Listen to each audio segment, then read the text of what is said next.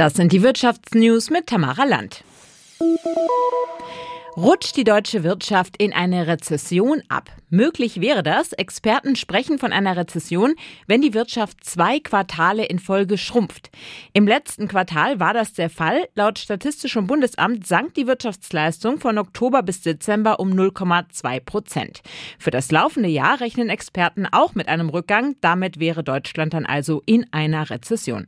Allerdings wird ab dem Frühjahr schon wieder mit einem leichten Aufwärtstrend gerechnet. Frauen verdienen weniger als Männer, soweit nichts Neues. Vergangenes Jahr haben Frauen pro Stunde etwa 4,30 Euro weniger verdient als ihre männlichen Kollegen. Der sogenannte Gender Pay Gap lag bei 18 Prozent. Der bereinigte Gehaltsunterschied ist allerdings viel geringer, nämlich nur 7 Prozent. Frage an Geli Hensoldt aus unserer Wirtschaftsredaktion. Bereinigter, unbereinigter Gender Pay Gap, wo ist denn da der Unterschied? Also um das zu erklären, muss man sich vielleicht erstmal anschauen, was der unbereinigte Gender Pay Gap ist. Also der zeigt ja, wie groß der durchschnittliche Lohnunterschied zwischen Männern und Frauen ist. Also das heißt, alle berufstätigen Männer und alle berufstätigen Frauen werden da miteinander quasi verglichen. Und weil Frauen eben häufiger in schlechter bezahlten Berufen arbeiten, also in der Pflege zum Beispiel, und da auch oft noch in Teilzeit und Männer eben häufiger in Vollzeit und dann sagen wir mal beim Autohersteller beschäftigt sind, verdient diese Gruppe Männer eben im Schnitt mehr als die Gruppe Frauen. Der bereinigte Gender Pay Gap, der hat jetzt diese Faktoren rausgerechnet. Das heißt, da werden Männer und Frauen verglichen, die die gleichen Jobs haben und auch die gleichen Qualifikationen.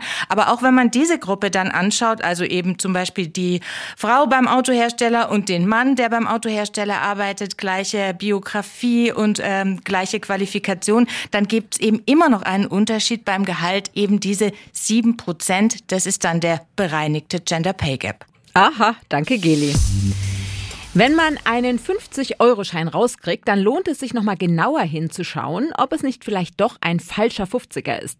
Denn der 50-Euro-Schein ist mit Abstand der beliebteste bei Fälschern. Und insgesamt hat die Zahl der Blüten letztes Jahr zugenommen. Polizei, Handel und Banken haben gut 5 Prozent mehr falsche Scheine aus dem Verkehr gezogen als im Vorjahr. Das hat die Bundesbank heute mitgeteilt. Der Bank zufolge dürfte das damit zusammenhängen, dass die meisten Corona-Beschränkungen aufgehoben wurden, Volksfeste oder oder Weihnachtsmärkte fanden ja wieder statt. Dort werde überwiegend mit Bargeld bezahlt. Den Schaden durch das Falschgeld beziffert die Bundesbank auf 2,7 Millionen Euro. Es ist ein schwerer Vorwurf. Die Videoplattform TikTok soll der Kommunistischen Partei Chinas die Möglichkeit gegeben haben, auf amerikanische Nutzerdaten zuzugreifen. Deswegen soll TikTok-Chef Shu Ji-chu nun im März vor dem US-Kongress aussagen.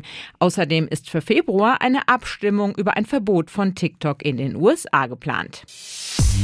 Das waren die Wirtschaftsnews für euch zusammengestellt vom SWR. Hier kriegt ihr zweimal am Tag die wichtigsten Infos und sonntags beantworten wir eure Fragen.